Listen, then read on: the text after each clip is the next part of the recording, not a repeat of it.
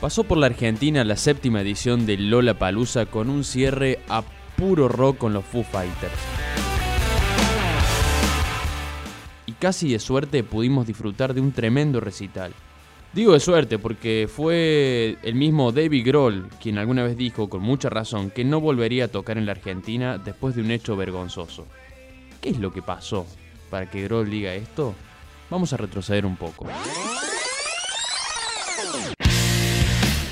Era el año 1992 y Nirvana estaba en su apogeo. El año anterior habían editado su obra maestra Nevermind y estaban por editar el sucesor In Utero. La gira mundial los traía a la Argentina, a uno de los estadios más lindos, el de Vélez El público argentino estaba en las nubes, venía la banda del momento y era solo la primera de una cantidad de artistas internacionales que vendrían a la Argentina por aquellos años 90. Cobain, Grohl y Novorschik estaban dando el puntapié inicial. Fue el 30 de octubre el día elegido. El Amalfitani estaba colmado, Nirvana la venía rompiendo en sus shows y había muchísima expectativa. Tenían entre sus teloneros a una banda local, Los Brujos, y también a Calamity Jane, una banda de Oregon, compuesta íntegramente por mujeres.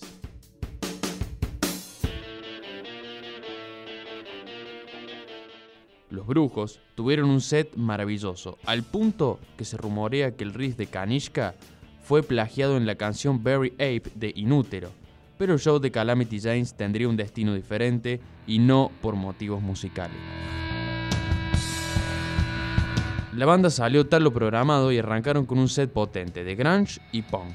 Las chicas sabían lo que hacían, pero el público, entre pueril y bastante estúpido, no sabía lo que escuchaba y empezó a agredir a las artistas. Primero fueron los abucheos, luego los insultos, y ya animados el público empezó a arrojar monedas, piedras, pilas, como si la agresión física no fuese suficiente, los hombres empezaron a mostrarle los genitales en señal de repudio. Decirlo todavía da vergüenza. Las Calamity Janes se fueron llorando y sería su último recital.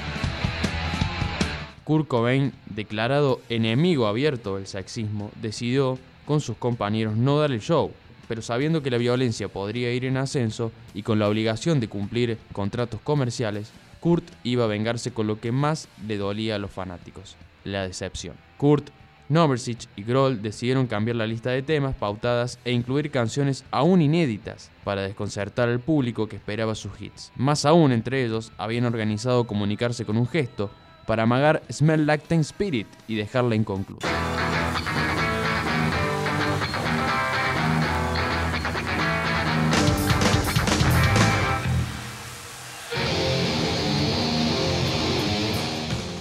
Show arrancó media hora antes de lo pautado, fue más bien frío, casi un ensayo descuidado.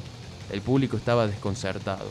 Hubo dos amagues de tocar Smell Like the Spirit, pero solo duraron 3 o 4 segundos. No la tocarían en toda la noche. Come As You Are tuvo la letra cambiada, improvisada por Kurt, reversionaron sus canciones al punto de que algunas parecían desconocidas, y así como empezó, sin saludo final, las luces se prendieron y el show terminó.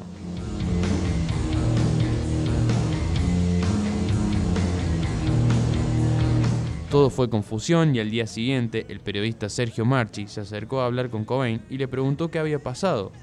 Kurt, escueto, sincero, como siempre, respondió, el público no se lo merecía. Un tiempo después, Kurt lo diría explícitamente, fue una de las peores cosas que he visto, una gran masa de sexismo. En el piso todo era saliva, latas, basura, literalmente nos tiraban con cualquier cosa que tuvieran a mano. Me enojé, agarré el micrófono y empecé a gritarles. Rompí mi pobre Mustang y me fui del escenario, recuerda Jill Ann Hammer, cantante de las Calamity Janes. Fue el último show de la banda. El golpe emocional recibido en Buenos Aires, sumado a algunos problemas organizativos, le dieron un golpe del cual no se recuperaría. Los integrantes de Nirvana se fueron de muy mal ánimo de la Argentina, con una pésima imagen del público, y hay quien dice que juraron no volver al país.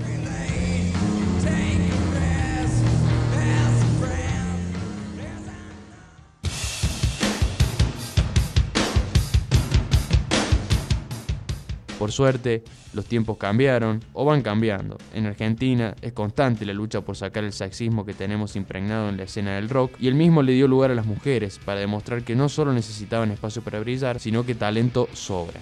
Con Eruca Sativa a la cabeza, Marilina Beltordi, Luciana Segovia, Solo por mencionar algunas bandas de la escena del rock local.